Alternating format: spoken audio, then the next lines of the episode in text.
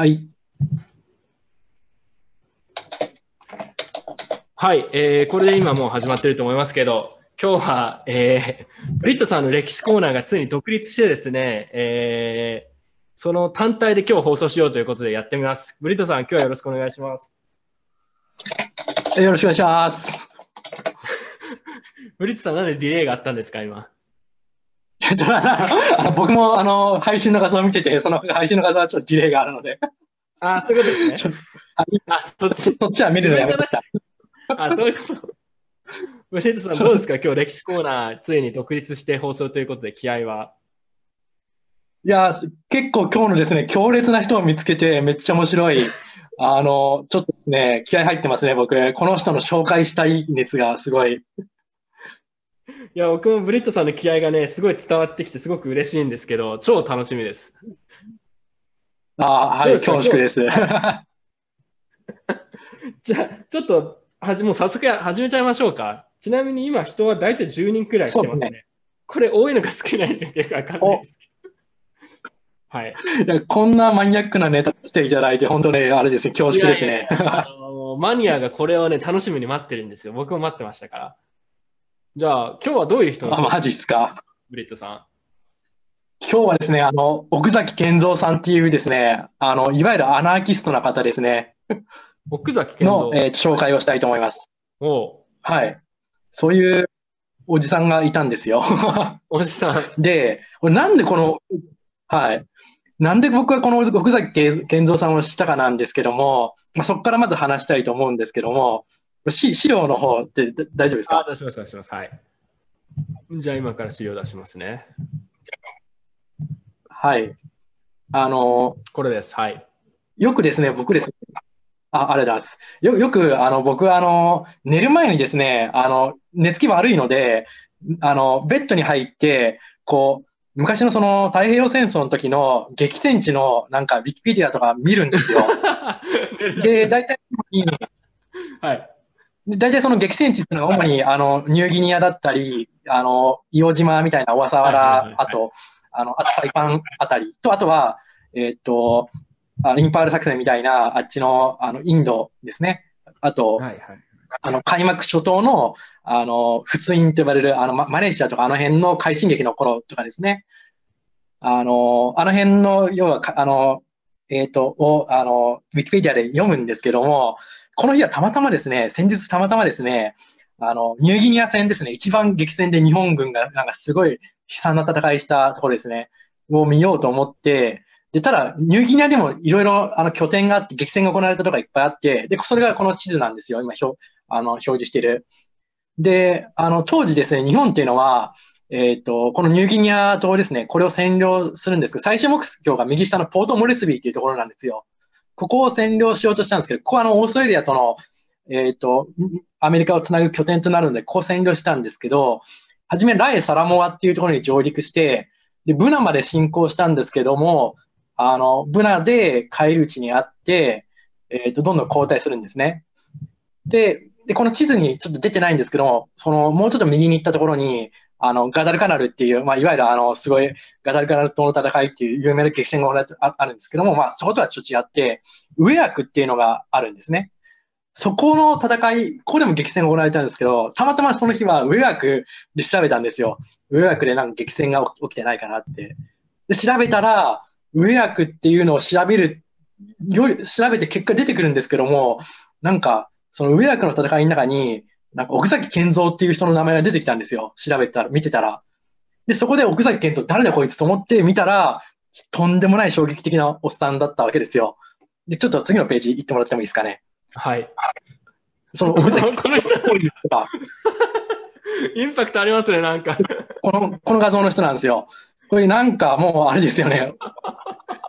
なんか、もうちょっと普通じゃなさそうな感じしますよね。普通の老人にしか見えないですけどね、僕には。いや、この、明らかに眼光がやばいじゃないですか。えそそうかな半分くらい目閉じてる、半分以上目閉じてるじゃないですか。いやいや、僕これあの、マジこの目を見た瞬間、あこれもう数人やっててもおかしくないなって思いましたよ。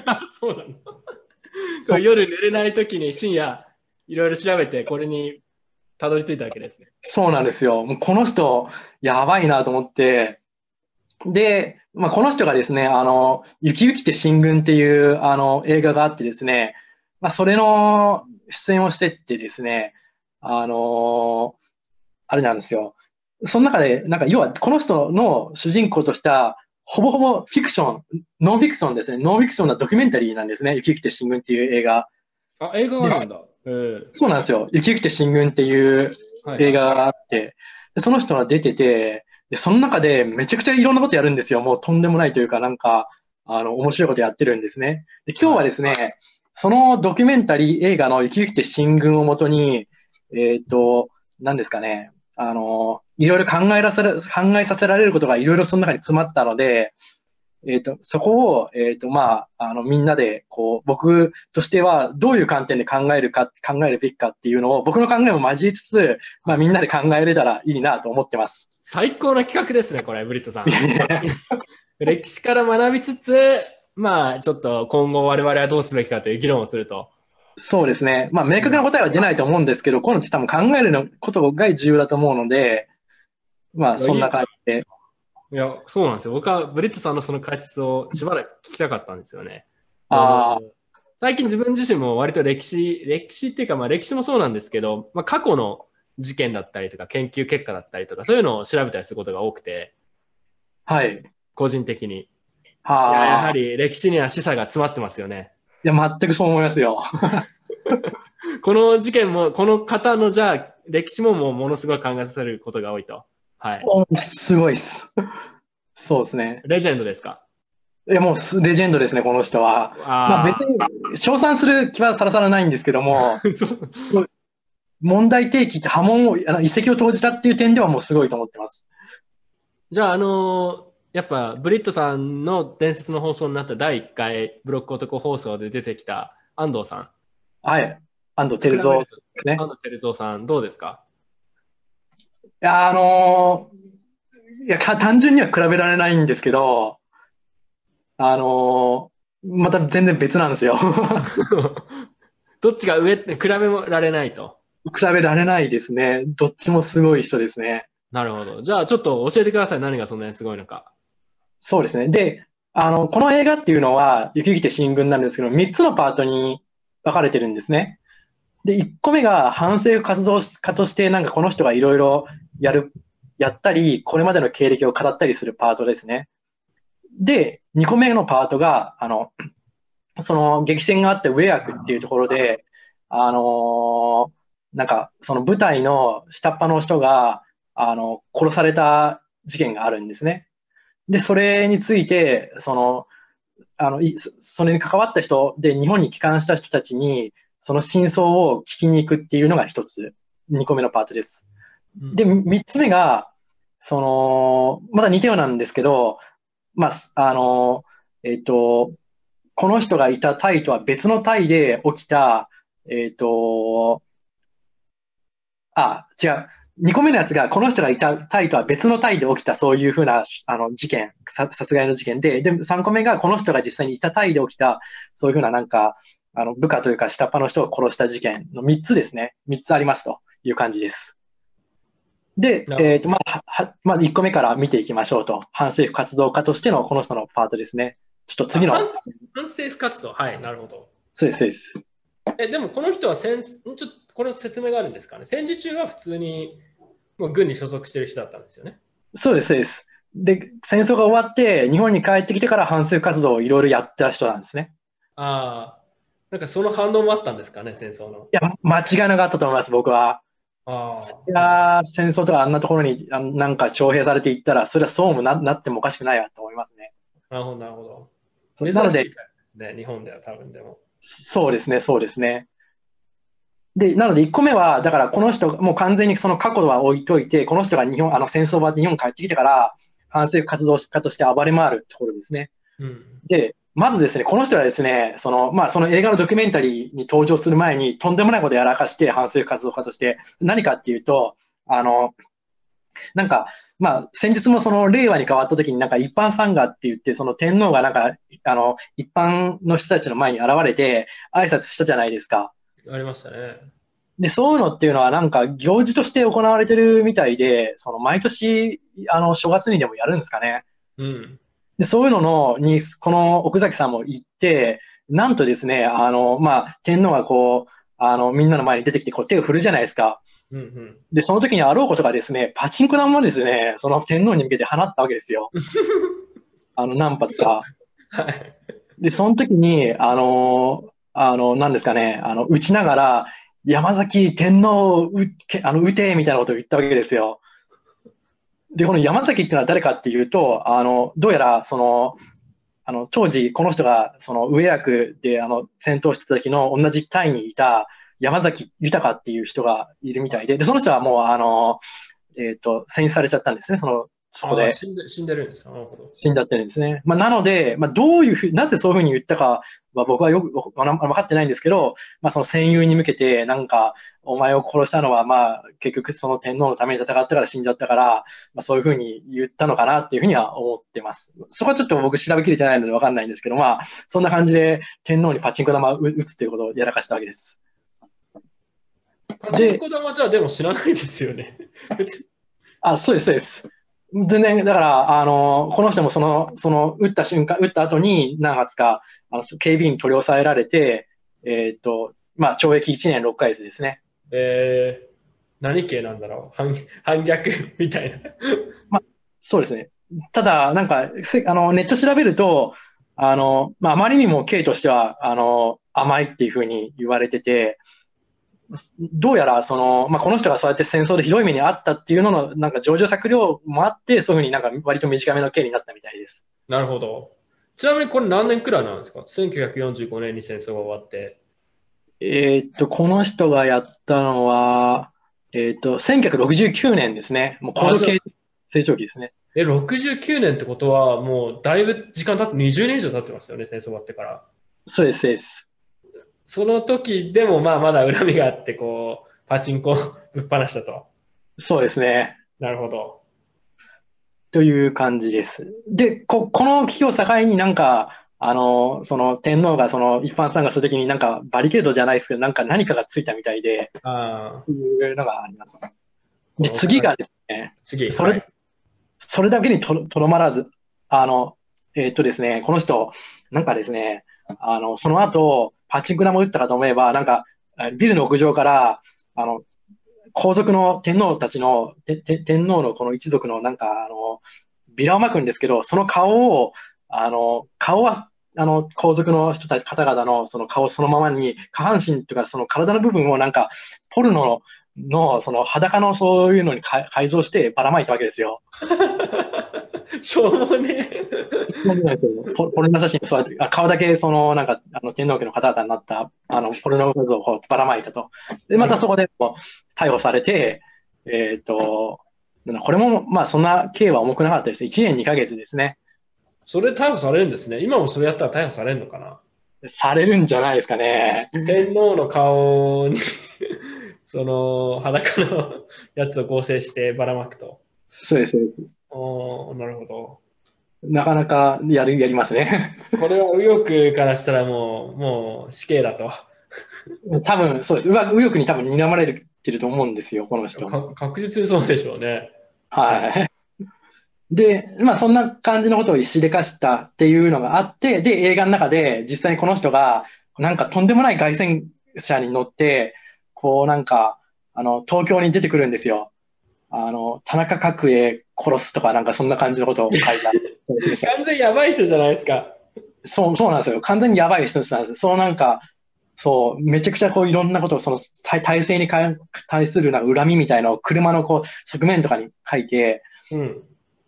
で、来るんですね。で、その中で、あのー警察に止められるんですよ。お前何やってるのかと。うん。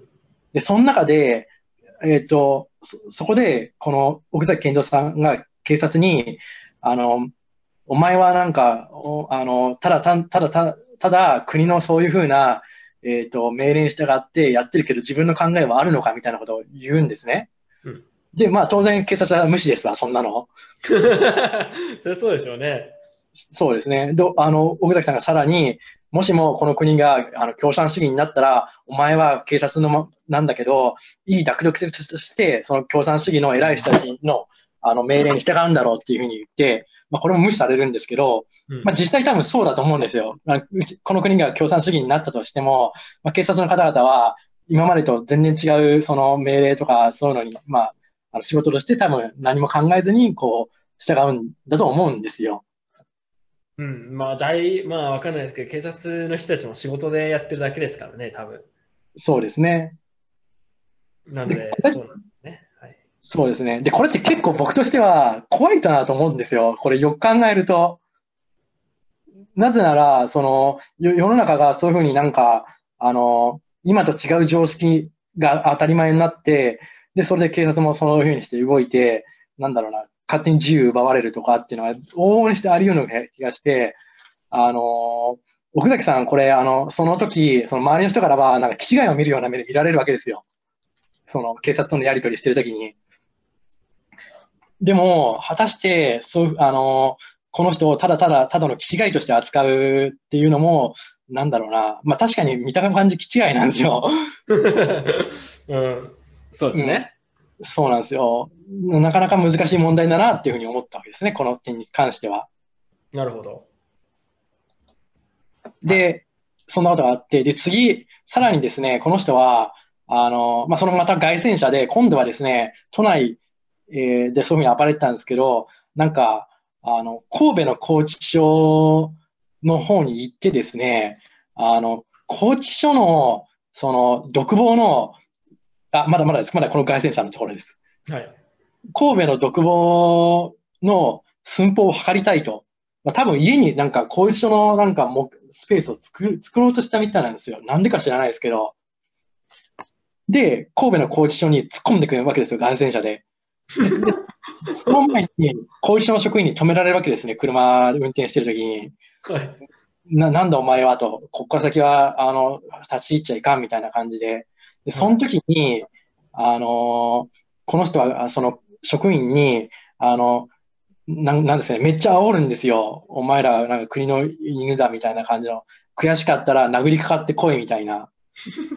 でも、当然、そんな、なんだろうな、なんだろう。奥崎さんが殴りかかってもないのに、拘置所の人の職員も一方的にこの人を殴るとか、まあそれは法律で決め、あの、そんな、なんだろうな、正当防衛でもないし、殴りかかっちゃダメじゃないですか。だから、殴りかかれないわけですね。そんな、めっちゃその奥崎さんに煽られても。で、あの、なんだろうな、奥崎さんが悔しくないのかって、あの、いうふうに言うんですけど、これですね、なかなか、これ、あの、さに飛んでて、僕はですね、この時奥崎さんはどういうつもりだったのかと。あの、間違いなく、あの、奥崎さんは、ただただ、その、自分が安全だからって言って、この職員に煽ってるわけじゃないと思ってるわけですね。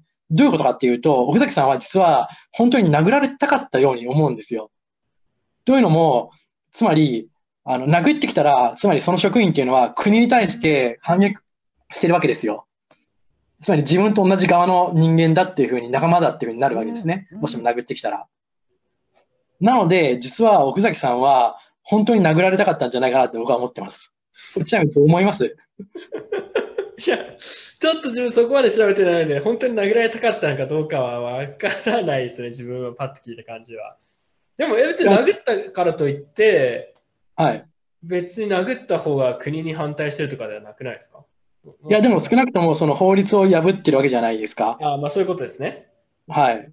ただなんか法律を破った人に対してまあ警察みたいなのがあるみたいな感じで、なんか、あの、そうですね。まあ要要は、お互い、お互い法律を破ってる 側にさせようという作戦だったということですか、まあ作戦でもあるし、うんあの、少なくともその自分の、あの、あれなんですよ、審判じゃないですけど、あの、なんだ、思いが伝わったなっていうふうな感覚にはなれますよねと。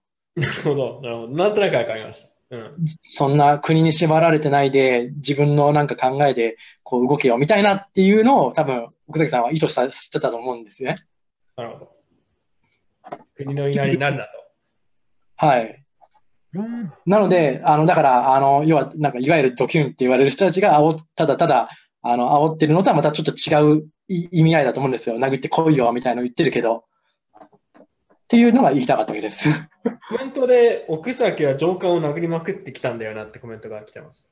そうなんですよ。その通りで、どどうやらこの人ですね、あの、実際戦地でですね、なんか、あの、よくあの、あれですよ。まあ、これ僕の想像なんですけど、あの、鬼太郎の作者の水木しげるさんいるじゃないですか。はい。あの人も戦争、あの、ニューギニアで、あの、送られて、こう、なんか戦争の経験者なんですけども、なんか、あの、食べ物とか、あの、支給されてもですね、なんか、上官の軍曹とかに殴られて取られるんですよ。ででも、この奥崎さんはどうやらですね、その上官を逆に殴り返して、あの、甘さでこの上官のなんか食料を奪ったらしいんですね。ちょパクったと、食べ物を上官から。そうです。まあ、普通そんなことしたら、あの、あれですよ、とんでもないあのことになるわけです。あの軍法会議とかにかけられてもおかしくないんですけど。そうですよね。だって、上下関係厳しいじゃないですか、軍なんて。そうです、そうです。ただ、上官も逆にそんなことをそなんか告発とでもしたら、恥だから、どうやら告発せずにもみ消されたらしいです。じゃあよかよかったと。殴ったけどバレなくて。そうですね。っていうふうな過去があるみたいですね、この人は。ちなみにこの今コメントくれた上官を殴りまくってたんだよなって、ケイコフェイクさんですか？これ、この人毎回ブリットさんの歴史コーナーに来てくれるんですけど、この人異常に歴史詳しいんですよ。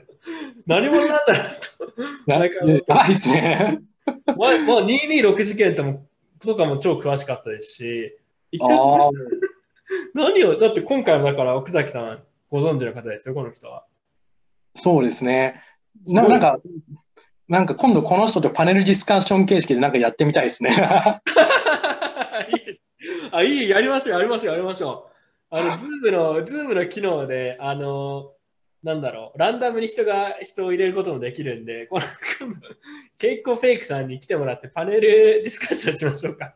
ああ、面白いですね。次回パネルディスカッションやります。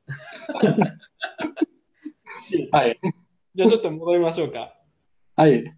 で、えっ、ー、と、まあ、そんな感じのことをややって、で、次がですね、まあ、反省活動パートとして、なんか僕にとってそのなんか下が飛んでるなと思ったのは以上で、次がですね、あの、上上役残留体内での処刑事件ですね。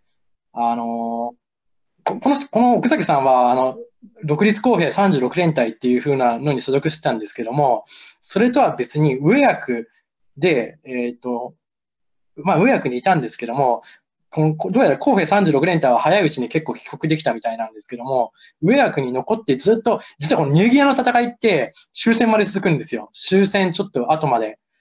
なので、奥崎さんが帰った後も、この上役に残留している部隊もあったわけですね。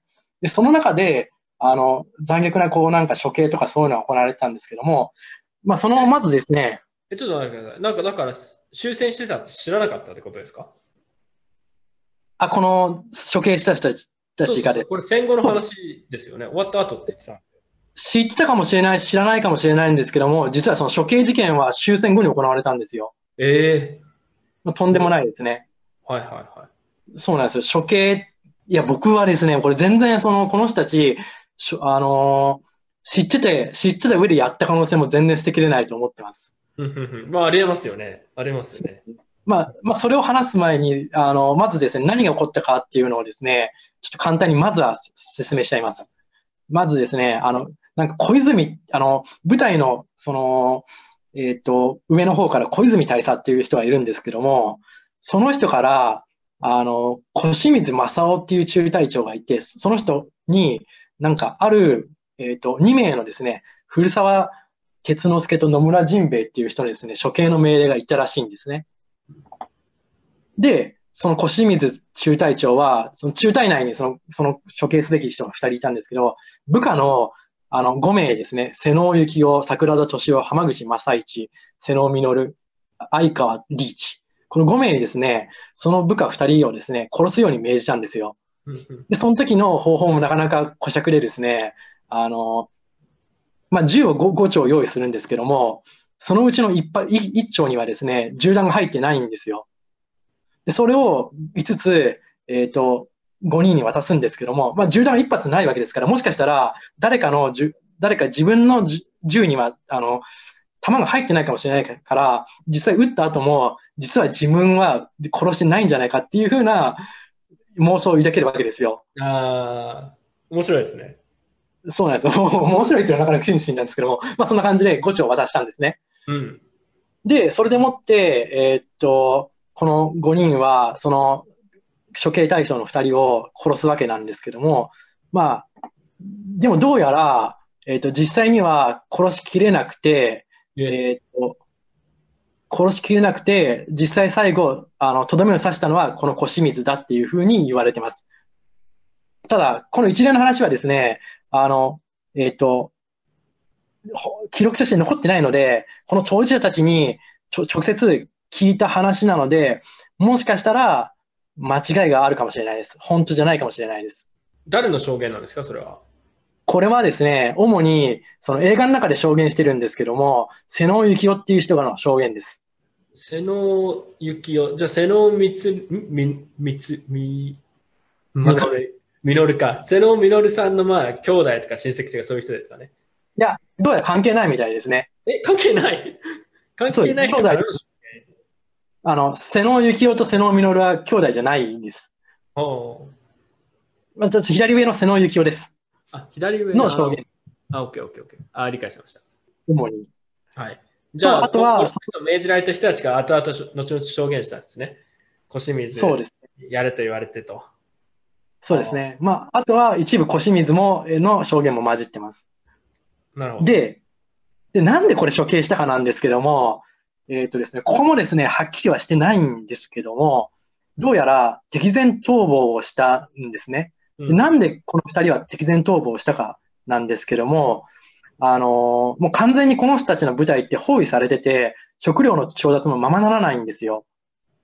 で、当時、あの、もう敵の殺した敵兵の肉を、人肉を食べるっていうのが当たり前のように行われたんですよ。うん。で、敵兵だけじゃなくて、その時に、その、現地の人の、を殺して、その肉も食べてたらしいんですよ。現地の人、ああ、そっかそっか。その島の人もいたんですね。そうですそうです。ニューギニア島の。うん。で、えっ、と、この処刑した二人っていうのは、あの、一説によると、えっ、と、あの、その現地の人に芋をもらいに行くっていう風な感じで出てったみたいなんですね。でももしかしたら、その現地の人を殺して食おうとしたのかもしれないです。そこはわかんないです。で、小清水中中隊長ですね、の言によると、こいつらは、えっ、と、その、軍のお達しで、あの、まあ、えっ、と、アメリカ兵のことをは白豚って呼んでたんですけども、どうやら当時、白豚は食べてもいいが、黒豚、要はそのニューギニアの現地人ですね、は食べちゃダメだっていうふうに言われてたのに、この二人はそれを破って現地人を食べたと。だから処刑したんだっていうふうに言ってるんですよ。まあでも、瀬瀬能幸男さんとかは、あここの二人は芋をあの食べるために出て逃げた、敵前逃亡したって言って言ってて、まあちょっとそこで食い違いがあるんですよ。うんまあで、まあ何にすればわかんないんですけども、どうやら本当に逃亡したらしい。まあ、いや、したかどうかもわかんないですね、これは。まあでもそういうふうな感じになって、この二人を処刑したらしいんですよ。しかも、えっ、と、終戦後に。っていうふうな。終戦後なんですよね、しかも。そうです、そうです。わかんないです。いや、あの、いやもしかしたらす、あの、えっ、とですね、この亡くなられた遺族の方は、えっ、と、実は、あのなんだろうな、あの、そういう人肉食べたっていうのは後の記録で分かったんですけど、当時、その帰国するときにはそういうふうな話が全然ない、ない、日本にいる人は分かってないので、うんその人肉を食べたっていうふうな、あの、証言をしそうな、この二人を殺しただけなのかもしれないです。終戦してるってのは分かってるけど、それをその、そうですね、秘密の封じ、秘密のために殺したのかもしれないです。なるほど分かんないです。いやー、なんか、天皇にパチンコ玉を打ったというところから、まさか人肉を食べるところまで来たわけですね。それと、どう関係あるんですか、さっきの奥崎さんが。そうなんです。で、でですよ。で、は今これ、あの、真相らしきものを今語ったわけなんですけども、あの、映画の中で、えっ、と、奥崎さんは、この、まず、この、初実際に手を下したと思われるこの5人に1人ずつ会いに行くんですよ。会いに行くんですけど、えっ、と、みんな、なんか、あやふやな答えを言って、まともに取り合わないんですよ。で、えっ、と、その時に、あの、えっ、と、瀬野幸男さんのところに、あの、二人目ですかね、瀬野幸男さんのところに行ったんですけど、もう本当に瀬野幸男さんはじめ、あの、奥崎さんを邪険に扱って、もうなんか今更なんかそんなことを聞いてどうすんだ帰れよみたいな感じのノリでこう対応するわけですよ。うん。で、その時にですね、なんとですね、ちょっと次の画面行ってももらいたいんですけども、スライド。なんとですね、ブチ切れるんですよ、この、あの、な、なんだその態度は貴様みたいな感じで殴りかかるんですね。ボコボコにするんですね。はい、ただ、まあ、あの、ボコボコにするんですけど、瀬能さんの家族も現れて逆にあのやり返されるんですけど。ボコボコにされたんですかですです。なるほど。で、一旦は、あの、ボコボコにされて警察まで来るんですけど、一旦はそのまま収まって帰るんですけど、なぜか、まあ、そんな感じで、あのー、やるんですけど、あのー、後日、瀬能さんの家にまた、あのー、行ったら、なんか、ちゃんと今、今話したような真相を語り出してくれたんですよ。あ、殴ったことで分かり合えたんですかね。かどうかは分かんないです。よくある男同士の展開です。そう。ただですね、ここにはすごいですね、さというか考えさせられることがいろいろあるんですよ。なるほど。なんで、はい、なんで瀬能さんたちは、あのー、えっ、ー、とですね、で、しかもですね、あの、説明する、開きな、開き直ったというか、なんか分かり合えたと思われるときには、瀬能さん、なんかミカンを使って語り出すす。ミカを使ってこう、なんか人、人を見た、ミカにあの、見立てて、で、ここにですね、非常に考えさせられることは、なんでこの人たちは、あのー、まず口をつぐんでいたかと。と当時の話をですね。あの、で、いいろいろこれはですね、なんで、その、あの、話さ、しかも、あの、瀬野幸男、ちょっと、じゃあ一旦戻ってもらってもいいですか？はい、瀬野幸男だけじゃなくて、あの、あの、桜田敏夫とかもですね、初めもう全然あやふやにしようとしてて、あの、遺族の方と一緒にこう、あの、奥崎さんは訪れるわけですけど、遺族の方だけに本当のと話しますよみたいな感じで、奥崎さんをこう遠のけて話そうとしたりとかですね、なるべく話さないように締めけたんですよ。うん。なんでそこまでして隠すのかっていう不思議じゃないですか。うん、そうですね。で、まあ一つはもしかしたらもう本当に口封じのために殺しちゃったから、その、なんだろう、漁師の呵責っていうのがあるのかもしれないんですけど、何にしろ僕は、あのー、あれなんですよ。その、正直に話したら、間違いなく世の中の人から叩かれるから怖いみたいなのがあるんじゃないかなと思うんですよ。うん。で、実際にどうもですね、あの、こういうふうに、その、なんだろうな、あの、人殺してなくても、その仲間を処刑とかにしてなくても、なんか当時の戦争体験話さない、話したがらない老人って結構多いらしいんですよ。まあ、なんかでも少し気持ちはわかる気がしますけどね、そういう話を考えたくないと思う。過去の話、ね、心理的に当時に振り返りたくないって。そうそうまあトラウマみたいな感じだからじゃないですかね。っていうのもあるし、えっと、僕の予想はですね、今ってもう軍国主義的な思想って完全に否定してるじゃないですか。うん、あ世の中的に。っていうのもあるし、あのー、っていうのもいろいろあるわけだし、まあ、しかもそれにしたってこの殺したことに関しては、あの世の中からなんか、あの、お前人肉食べてたのか、けしからんみたいな感じで言われても全然おかしくないじゃないですか。まあそうですね、けしから、まあでも極限状態になったら仕方ないのかなと自分は思うところありますけどね。ブリッツはどう思うんですか？いや、僕もその通りで、いや、間違いなく今の時世の我々が、この方たち、この、この実際処刑しちゃって5人を、あの、非難する資格は全くないと思うんですよ。うん。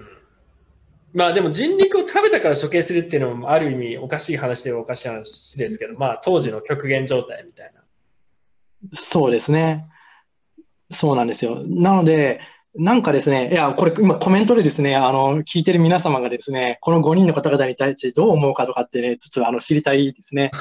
ぜぜひ皆さん、あの、投稿してください。コメントしてください。いや自分は普通に今聞いて思ったのは、いや、逆に自分がその立場にいたとして、まあ人に、なんかでもこういう議論って自分も少しだけ聞いたことありますけど、その、いわゆる戦争中に極限状態でまあ人肉を食べた食べないとかそういう話？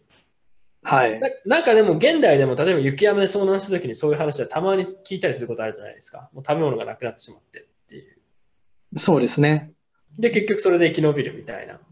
そうですね。まあ、それはそうなんですけど、じゃあその後にその秘密を隠すために上官から殺せと言われて、で、まあ人によってはもしかしたら、そこでなんでその拒否しないんだっていうふうに言うと思うんですよ。その上官の命令を。うん、まあそうですね。人力に限らずとも基本的に上官に命令されたら拒否、否定したら自分がやばいことになりますからね。そうなんですよ。そうなんですよ。ルールに限らず。そうなんですよ。まあそうですね。そこは自分別に何も、なんか、この構図において、特に違和感はないですね。まあそうなっちゃうんだろうな、みたいな。ですよね。ですよね。上からそういうふうに言われたらそうならざるを得ない。まあだって仕方ない。だってそしたら自分が殺されるかもしれないじゃないですか。そうですね。そうですね。なので、あの、まあ、先ほどもその警察官に、あの、奥崎さんは、お前はいい託々として国が共産主義になったらそれに従うのかっていうふうに聞いてますけど、まあ、警察官としてもしょうがない。それはもうやむを得ないっていうふうな話になるわけですよ。うん。っていうふうな感じで、まあ、ただ、やってることは非常に残虐ですよね、これ。そうですね。しかも、しかも戦争5ですから。5ですよ。そうなんですよ。何のためにこれをやるかっていう。まあでも、だからそういう秘密がバレないようにってことだったのかもしれないですけど、結局バレてるし、しかも。でも、まあ、これはやっぱですね、そう。そう。いや、いそう考えると、組織ってものはなかなか怖いなっていうふうに思うわけですよ。なるほど。で、じゃあですよ。まあ、この5人については置いといて、あの、奥崎さんですよ。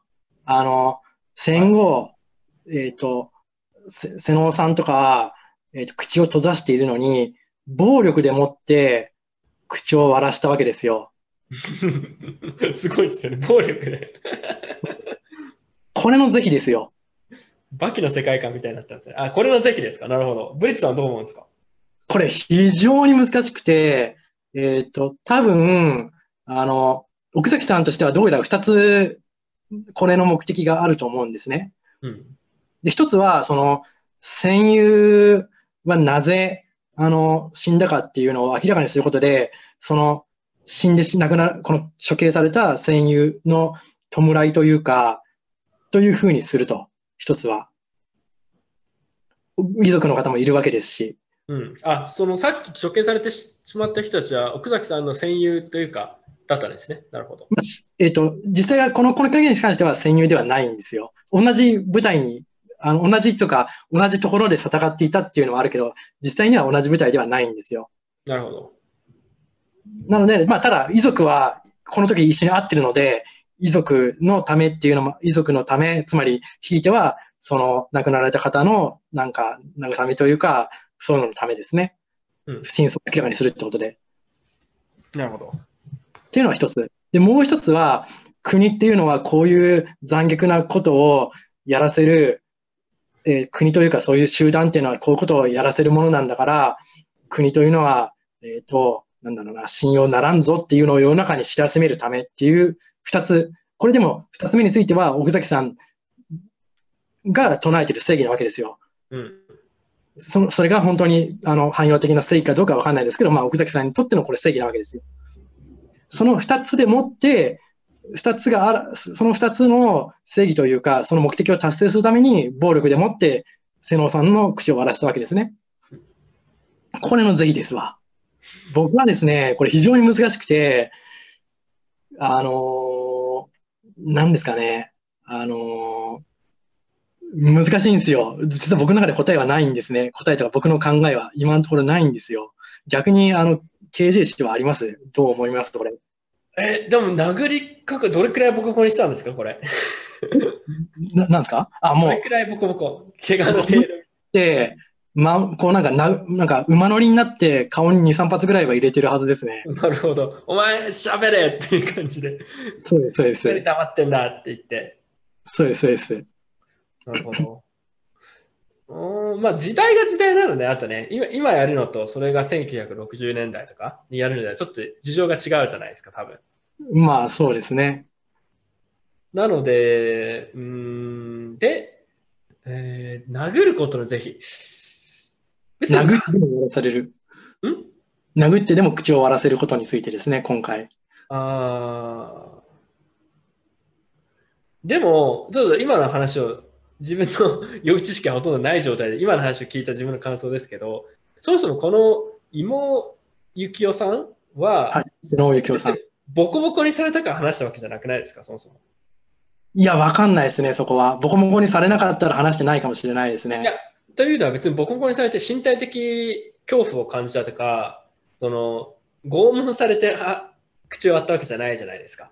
そうですね。要はボコボコにするくらいまでこう本気で話せというこういう意思表示に対して答えたというわけじゃないですか。ある意味別に話してもよかったという。そうですね。そそんなにただ言っても得はないしめんどくさいから話さないけど、そこまで本気で知りたいんだったら教えるみたいな感じじゃないですか。いや、わかんないですよ。そこもなんでこの人話したか？うんだからそうそうですよ。そこは自分もよくわかんないんですけど、その身体的恐怖だったり拷問とかによって口を割らせるのではない限り、まあそういうふうに聞こえたんですけど、それだったら別にこの殴るという声は自分はそんなに悪悪意を悪意というか、そんなに悪質性を感じないですね。時代背景。なるほど、なるほど。うん。そうですね。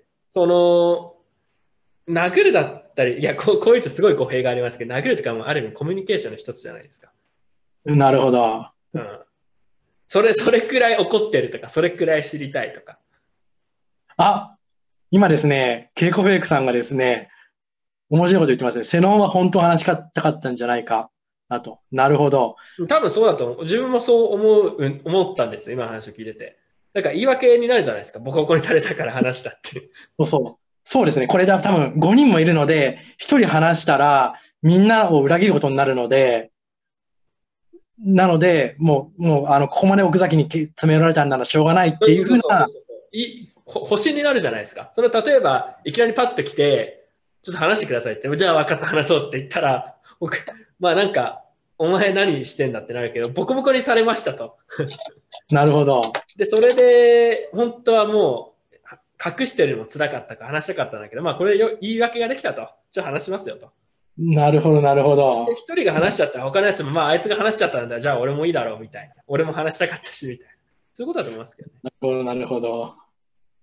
あの、なかなか、さらにケイコフェイクさんがラスコーリニコフだよって。ね、ケイコ・フェイクさん誰なんですか、これだから。ブリットさんとめちゃくちゃ、めちゃくちゃ話合いそうじゃないですか、この人。そうですね。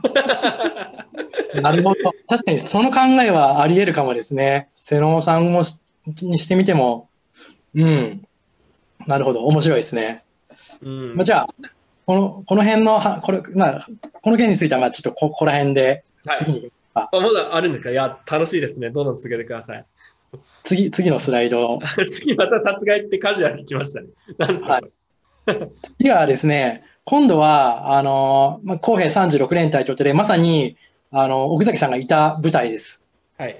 内で行われた、あの、事件なんですけども、どうやら当時ですね、あの、さっきのは、さっきの話では、その人肉食べるにしても、自分たちの味方の肉を食ってはいないっていう、あの、体だったんですね。うんえっ、と、今回は舞台内で、えっ、と、同じ仲間の肉を食ったっていう話なんですよ。あ舞台内でもあったんですね。なるほど。仲間の。おそうです、そうです。もう本当に追い込まれてて、あの、もう完全に包囲されて、敵兵もの確保というか、敵兵を殺して食うのもできないみたいな。で、その時に、あの、誰を殺すか、まあ、当然、下の階級のものなんですけども、もうくじ引きで決めて、で、その人を殺害して食べるというふうなことが行われたわけですね。くじ引き、それは結構えげつないですね。そうですね。で、その、その対象になったのが、この図にある橋本義一さんはいなんですね。で、その殺害を行ったのが吉田義太郎さんっていうやつなんですね。うん。あの、で、この時に大体対象、そのくじ引きで殺される対象になるのは、なんか自己中でなんか、とか多分、あの、ちょっと、あの空気読めないみたいな感じの人はなるんでしょうね。あ、くじ、え、くじじゃない？ん？くくじなんですけどそのくじの、その殺される対象になる、その選ばれる人です。そのくじの対象になるのが。くじの対象になる人はランダムではなくて決まってる。なんかそうです、そうです。お前とお前とお前とお前みたいな。そうです、そうです、そうです。あと、なんか、あと、なんか、じ今いる舞台、あの、よそから入ってきた、よそから舞台に入ってきた人も対象になるみたいなんですけども、あのこの山田さんも、山田義殺した山田義太郎さんも、あの、よそから入ってきた舞台なんですけど、うんなんか、山の行軍とかで、そのなんか食料だとか、なんか水とかのありかを探す能力に長けてたみたいで、殺されずに済んだみたいなんですよ。うんでこの人もだから一歩間違えれば、自分もそのくじ引きの対象になっててもおかしくなかったらしいんですね。うんただ、あの、まあ、上官に言われて殺さざるを得なくなったと、橋本義一さんをうん殺してしまったらしいんです。で、あの、同じように、あの、奥崎さんが、あの、この人、あの、ドキュメントが、この映画が始まるときには入院してたんですよ。山田さん。入院、え？そうです、そうです。ちょっとすみません、もう一回ですか？ちょっと一瞬放心してたんですけど。いや、山田さん、この実際殺した山田さんなんですけども、映画でそのなんか聞き出すときに、うん。まあ、初めは入院してたんですよ。なるほど。ドキュメンタリーの時に、たまたまかな？はい。たまたまですね。入院されてて、あのいまずは見舞いに行くんですよ。まあ、当然その時にはこの話は聞き出すわけないから、まあ入院そうですね、入院した時にお前橋本殺しただろみたいな。そうです。その話はしないんですけども、菓子折りとともに、あの、こういうふうに、あなたがこういうふうな手術する羽目になったのは、手術して入院する羽目になったのは、天罰ですよ、みたいなことを一言ボソって言うんですよ。奥崎さんは。奥崎が言うんですか？そうです入院してるこのはあの山田さんに向かって。奥崎強いなそうです。で、で、その、まあ、あの、この入院してる山田さんの奥さんも看病してる横で、それボソッと言って帰るんですよ。で、まあ、その日はそれでおしまいなんですけども、後日、退院した後に、あの、橋本さんの件で、山田、あの、山田さんのお宅を行くわけです、奥崎さんは。で、えっ、と、ちょっとその橋本さんの件について話してくれないかみたいなことを言うんですけども、もうまたこの山田さんも、今更何を言ってんだ、帰れみたいな話、その話はできんみたいな。あのこの亡くなられた方のためためにも、かあの話し話せないみたいな感じで帰れっていうわけですね。うん。で、それを聞いて、また奥崎さんブチ切れなんですよ。次のページです。出たデジャブ。そうなんですよ。もう入院して非常に弱ってるんですよ、山田さんも。入院、入退院とか繰り返したみたいで。そんなお構いなしに殴りかかります。これちょっとこの時何歳ですか？奥崎さんは。おじいちゃんですよね、もう。奥崎さんは、あれじゃないですか、1983年にこのドキュメンタリー放映されてるので、で、えっ、と、あ、そう、1983年に撮影やってるので、何年だ ?20 歳で、83? そうですね。もう60近くじゃないですかね。え、ちょっとドキュメンタリーってでも奥崎さん自身が撮っていて、その ドキュメンタリーの中で人を殴ってるとこまで撮ってるんですか？と当然そうです、そうです。すげえな。すごいリアルなドキュメンタリーじゃないですか。それすごいいいっすね。撮影撮影してるのは別なんですよ。原和夫っていう監督がいて、その人は撮ってるんですよ。なるほど。そその人がもう何も考えずに、こう、奥崎さんの、こう、考えずについてって、奥崎さんが事件を起こしてくれるから、それをカメラに収めると。そうです。ただただ撮るだけです。なるほど。でも、吉田さんは、当時軍曹だから、まあ当然奥崎さんよりも、あの、上の立場だから年齢も上で、もう70とか80ぐらいのおじいちゃんなんじゃないですかね、山田さんは。そこをボコボするんですよ。それドキュメンタリーに撮られてるの。結構衝撃的だな。なるほど。はい。で、またこれもちょっともう一旦戻ってください。戻る。はい。はい。っていう感じで、あのーまあ、これも一緒ですね。あのーえっ、と、まあ、人肉を、こう、仲間の人肉を食べた、あの、この人たちを、まあ、当然僕は今から責めるってこともできないし、まあ、これはしょうがない。いや、でも、仲間の肉、さすがに、うん、これね、どうですかね。僕、もしかしたら生の肉食食うのを上官に命令されたら、さすがにもしかしたら反抗するかもしれないですけど、いや、でも反抗できないかもしれないですね。難しいですね。難しいですね。自分の空腹度合いにもよると思いますし、自分のリスクも、どれくらいリスクがあるかにもよると思いますし、どれくらいこの人と仲いいかとか、そうですね。その他もろもろの要因ですからね。まあ、とはいって仲が仮によくなくても食べたくはないですけどね。食べたくないですね。ただ、どう、これ結構なんかこういう、そういう番組だったりとかは確か前に昔やってて自分も見たことあってちょっと考えたことがあったんですけど、ふわっと。はい、あの、他の動物って別に他の動物同士食ったりするじゃないですか。ああ、はいはいはい。そそもそものそのモラルとして人肉を食べることをそこまであの否定すべきかって話がちょっとあるじゃないですか。はいはいはい。なんとなくやっぱ嫌だなと思う気持ちはあるんですけど、はい。同時になんでそんなに嫌なのかって言われて結構わかんないみたいな。まあ。動物としては案外、そんなにおかしいことじゃなかったりして。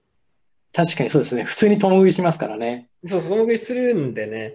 別にそれを肯定してるわけじゃないんだけど、なんでそう思うんだろうなっていうことなんですけど。うーん。なるほど。いや、とはいえ、いやー、そんな、いやー、なんかね、思ったんですけど、僕とかね、KJ 氏は、そうなる前に、なんか、軍、軍を脱走してそうですね。まあ、自分はね、さじゃ逆に自分がどうするかっていうと結構難しいですけど、あの、反抗してる可能性は普通の人に比べれば自分は高いと思います、それでも。そうですね。そあのそもそもここのこれに問わずですけど、そういう状況に問わずですけど。あの、こういう状況になる前に脱走してる可能性がありそうですよ、僕と KJ 氏。まあ、もしくは俺が上官かもしれないですけど。ブリットさんに、お前、橋本あれしろってブリットさん。いやいやいやいや。いや、まあそうですね。まあただ脱走してるか、まあそうですね。でもこれ面白いですよね。面白いっていうのは、その、これって、そんな100年も前の話じゃないじゃないですか、まだ。そうなんですよ。100年そんな大した昔じゃないですよ、人類史とか考えると。そうですね。これが今だから普通にあって、で今はなんか比較的平和な感じがしますけど、ただ、はい、今もある意味、本質的には何も変わってないというような見方もできますからね。そうですね。人肉を食ってるわけでも、人を殺してるわけでもないですけど。まあそうですね。あの、そうですね。うん。でですね、あの、えっ、ー、と、あ、そう、さっきの、で、また、これも、あの、奥崎さんは暴力でもって口を割らせたんですけど、これを見てるときに、ちょっと僕思ったんですよ。あの、この、あれですよ。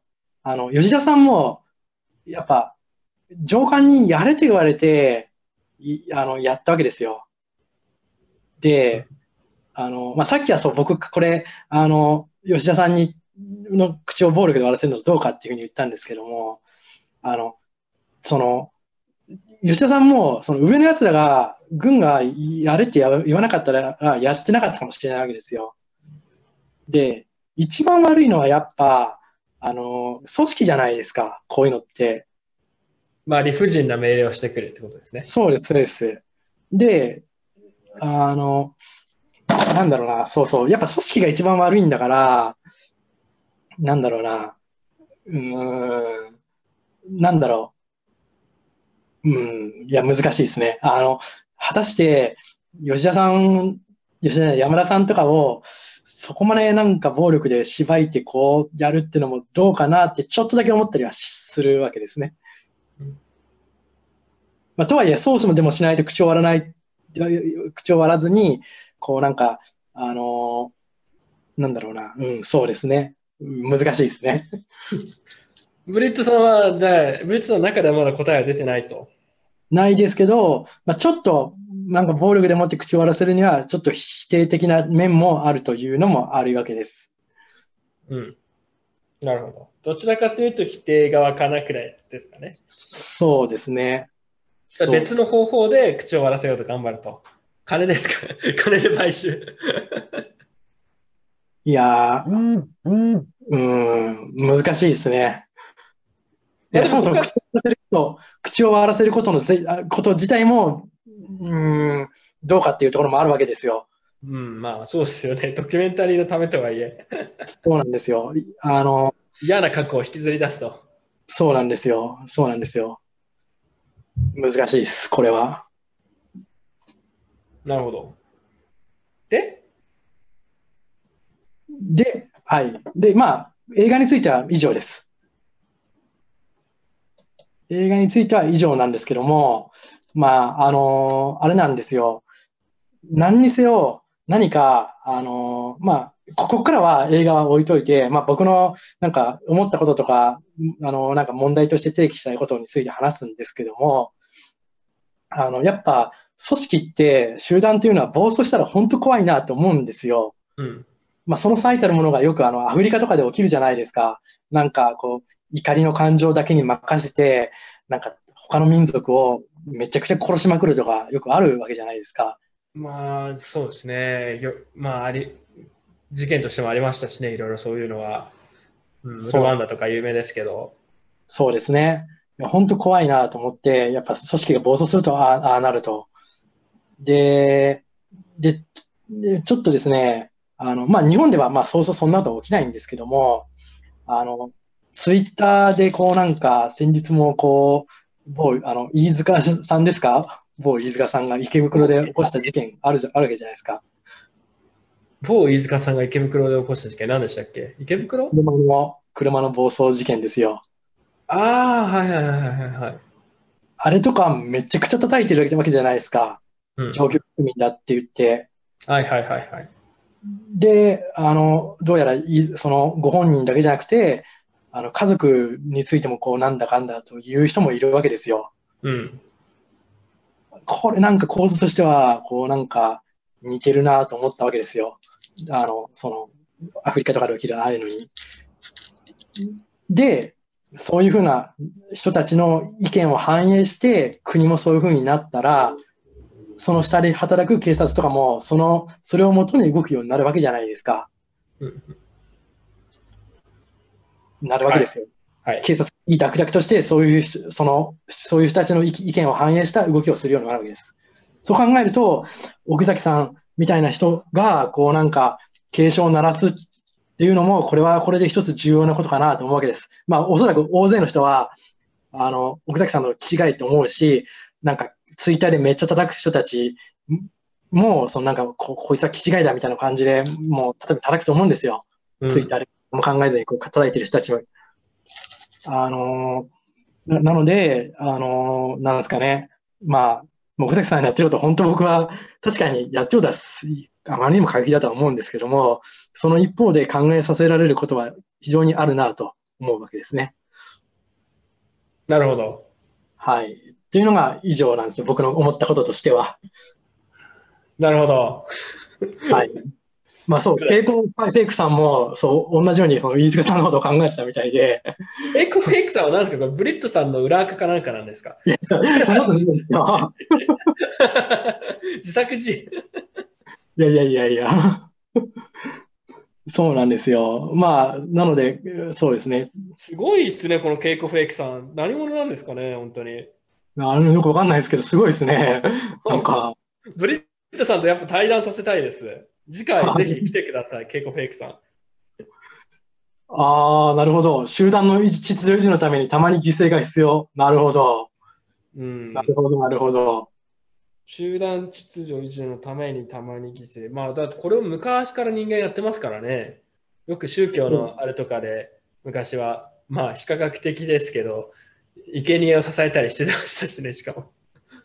うーん。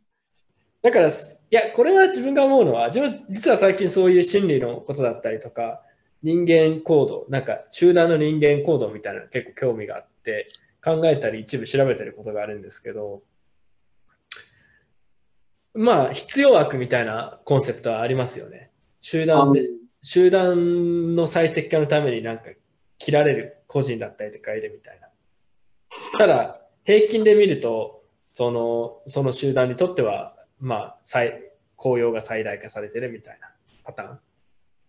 そそれ、ちらっと案になんか、某アスクモナの件とかそういうのをで、これ、某、某アスクモナ、某アスクモナの件とはちょっと違います、これは。ちょっと違います。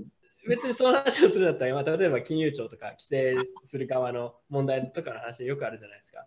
はいはいはい。これはこの奥崎さんの件とは特に共通点というか示唆みたいなのないかな？ちょっと考えてましたけど。なるほど。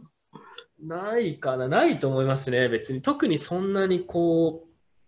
あれとはちょっと違うと。ちょっと違う。ただなるほど。ここの事件、こういう歴史だったり事件とはそんなに直接は関わらないかもしれないですけど、まあ、基本的にはみんな自分にとって都合のいいことをして、他の人だったりとか、ユーザーとかを犠牲にしてでも自分の得を優先する。例えば命令されたら、まあ、その上司だ、上司というか権利からこう命令されたら、まあそれは仕方ないからもう従うと。自己方針はいっていうのは、まあ当てはまる部分はちょっとありますけどね。はいはいはい。ただその殴ったりどうのみたいなところの是非とかとはまたちょっと違うので。ああ、まあそうですね、そうですね。確かに。はい、なので、あちなみに県有庁についてはさっきね、ツイッターで放送前にちょっとツイートしたんですけど、ちょっとやっぱ僕はもうディスりますね。はいはい。ディスるというか 奥崎、奥崎イズムに触発され、そうですね。あの、こ今今後はその KJ 氏が奥崎さんの代わりに、パンダ、違うね、これね、奥崎さんと今の違いはね、奥崎さんが今にこういうやったらね、もうツイッターでクソ叩かれてますから。もうそうね。もうツイッターで叩かれるところがもう警察にしょっつかれてるのはおかしくない。いや、そうです。当たり前ですよ。よくそんな、よくそんなのドキュメンタリーにできたなと思いましたよ、正直。もうやっぱ当時はちょっとこういうなんか、その、なんなんですかね、き帰還してきた人に対してちょっと甘い、甘い、甘いと言ってはあれですけど、まあ寛容だったのかもですね。あーまあ、暴力にね、まあ、今よりは寛容だったところあるでしょうね。多分しかはい。も彼ら極限のやっぱ状況を生き抜いてきてるわけですから、多少の暴力くらいなんとなんとかとか思ってた感はありますよね。そうですね。だって戦争をやってた人、戦ってた人たちなわけじゃないですか。そう考えると自分のおじいちゃん、おばあちゃんの世代がそういうのにこう関わってた世代だ、まだ一応そういうわけじゃないですか。ブリッツさんのおじいちゃん、おばあちゃんとかそういう経験あるんですか？いや、もうじゃあおじいちゃんはあれ海軍兵学校の、要は、なんだ、海軍のエリート養成機関にいたんですよ。えすごいじゃないですか、ブリットさん。めちゃくちゃ厳しかったですね。もう、あの、うちの父親とか、なんか、いただきますとか言わなかっただけで、ぶん殴られたみたいなんですよ。父親？あ、そんな厳しかったんだ。いや、暴力で、暴力で 対応してるじゃないですか、やっぱ。父親とか、おじ、おじいちゃんがうちの僕の父親にそういうふうなことをしたらしいんですよ。あはいはいはいはっていうふうな話を聞きましたね。い。で、それをブリッツさんのお父さんはどう振り返ってるんですか？あれは良くないみたいな。恐怖政治だみたいな。なんか、特にいいは悪いは言ってないけど、まあそういうことをやられていたと。ぶち切られてたと。そうそう。ただ、まあ僕にはそういうことされなかったですね。僕はそういうことされなかったです。まあ、よかったです。よかったです。まあ、江田島って聞かれてますけど、そうです。江田島ですね。え、海軍。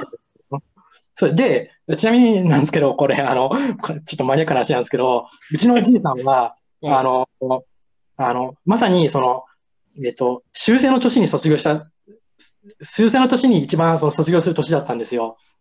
で、当時の、あの、海軍兵学校の校長が栗田武雄っていう人なんですけど、あの、栗田武雄が最後の校長なんですけども、その前に、井上、えーっと、重吉っていう人がいて、その人が校長だった時があったんですけども、その人が、なんか、海軍からもう士官が足りてないから、どんどん戦争で死んじゃって、もう卒業を繰り上げて戦場に出せっていうふうに言われたんですよ。うんただ、あの、かその井上重吉っていう人が、いや、あの、どうせもう日本負けるし、この海軍に育てる人は戦後、なんか活躍してくれるから、そんな、あの、もう出せないっていうふうに、そんな、なんか卒業を繰り上げて、どうせ死んじゃうんだから、あの、出せないっていうふうに突っ張ねてくれたおかげで、あの、えっと、生き延びられたんですよ。あの、うちのおじいさん、あの、なんかパイロット志望だったので、間違いなく、そんなんで、その、そう生かしたら、そう、特攻隊で死んでたんですよ。ああ、そういう感じだったんですね。じゃあ、すごいですね。そうなんです。僕の中で、井上重吉っていうのは、すごいなんかもう亡くなれてますけど、命の恩人というふうに勝手に思ってます。まあそうですよね。ブリットさんのおじいちゃんの命を守ったわけですから、間接的に。じそうですね。そういう人がいたんですね、やっぱ戦時中も。そうなんですよ、そうなんですよ。この井上重吉はまた別コーナーでやりたいですね。もうこれ いいですよ、いいですよ。次回やりましょう。そうですね。はい。という感じで、はい。はい。いや、相変わらず、このすごいマニアックな感じで20人くらい聞いてくれてましたけど、非常に面白かったです。ありがたいです。なんか、いや、ブリスさん、次回いつやりますか？もう、これ、いつでもいいですよ。えっと、まあちょっと あの、仕事めっちゃ忙しいので、最近。半月ぐらい、半月、半月、半1ヶ月ぐらいあげましょう。1ヶ月に1回くらいね、暇な時やったらやりましょうか。そうですね。いや、いいですよ、全然。はい。次はじゃあ、ケイコフェイクさん来てもらって。ケイコフェイクさんのケイコフェイクさん、なんか、来れんのかな？はい。そうなんです。ちょっと、そうですね。あの、コンタクトできるようなら、はい、お願いします。あぜひあ、あのもし OK だったら、ぜひコンタクトしてしていただければ、顔とかは出さなくていいので、こんな感じで、遠隔であの声だけでブリットさんと討論してもらうって いうで、それを自分がちょっと笑ってるという感じでいきます。はい。えじゃあ、ブリットさん、自分最近ね、でも自分は最近やっぱ学生運動の歴史とかに興味があるんで、そこもぜひ調べておいてください。わかりました。他はブリットさん、あとヨーロッパの歴史が好きなんでしたっけ？違う、アジアか。アジアというか、まあ、戦争、太陽戦争とか、あの、戦争中戦争か。戦時中の歴史が好きなんですね。お、ケイコメイクさん、いいよ意外といいよが出ました。じゃあ、ケイコメイクさん、どうやって連絡取ってもらえばいいですかね？ツイッターかなんかですか？何なんでしょう？なんかあるんじゃないですかね？あまあのな、なんかで連絡取ってください。何かしら連絡取れるやつあると思うので。はい、そうですね。ちょっと探して。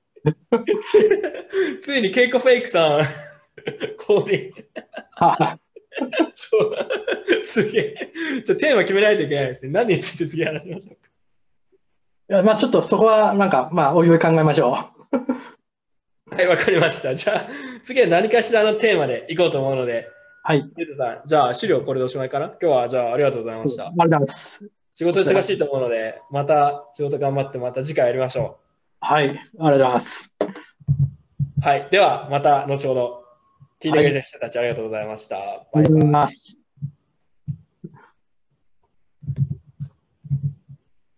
これ、おしまいですか？もう、ますあ、ちょっと待ってください。おしまいおしまいじゃない。ちょっと待ってくださいね。はい。すいません。ちょっと最後ぐだっちゃったんですけど、自分も次回めっちゃ楽しみにしてるので、えはいー、では、バイバイ。はい。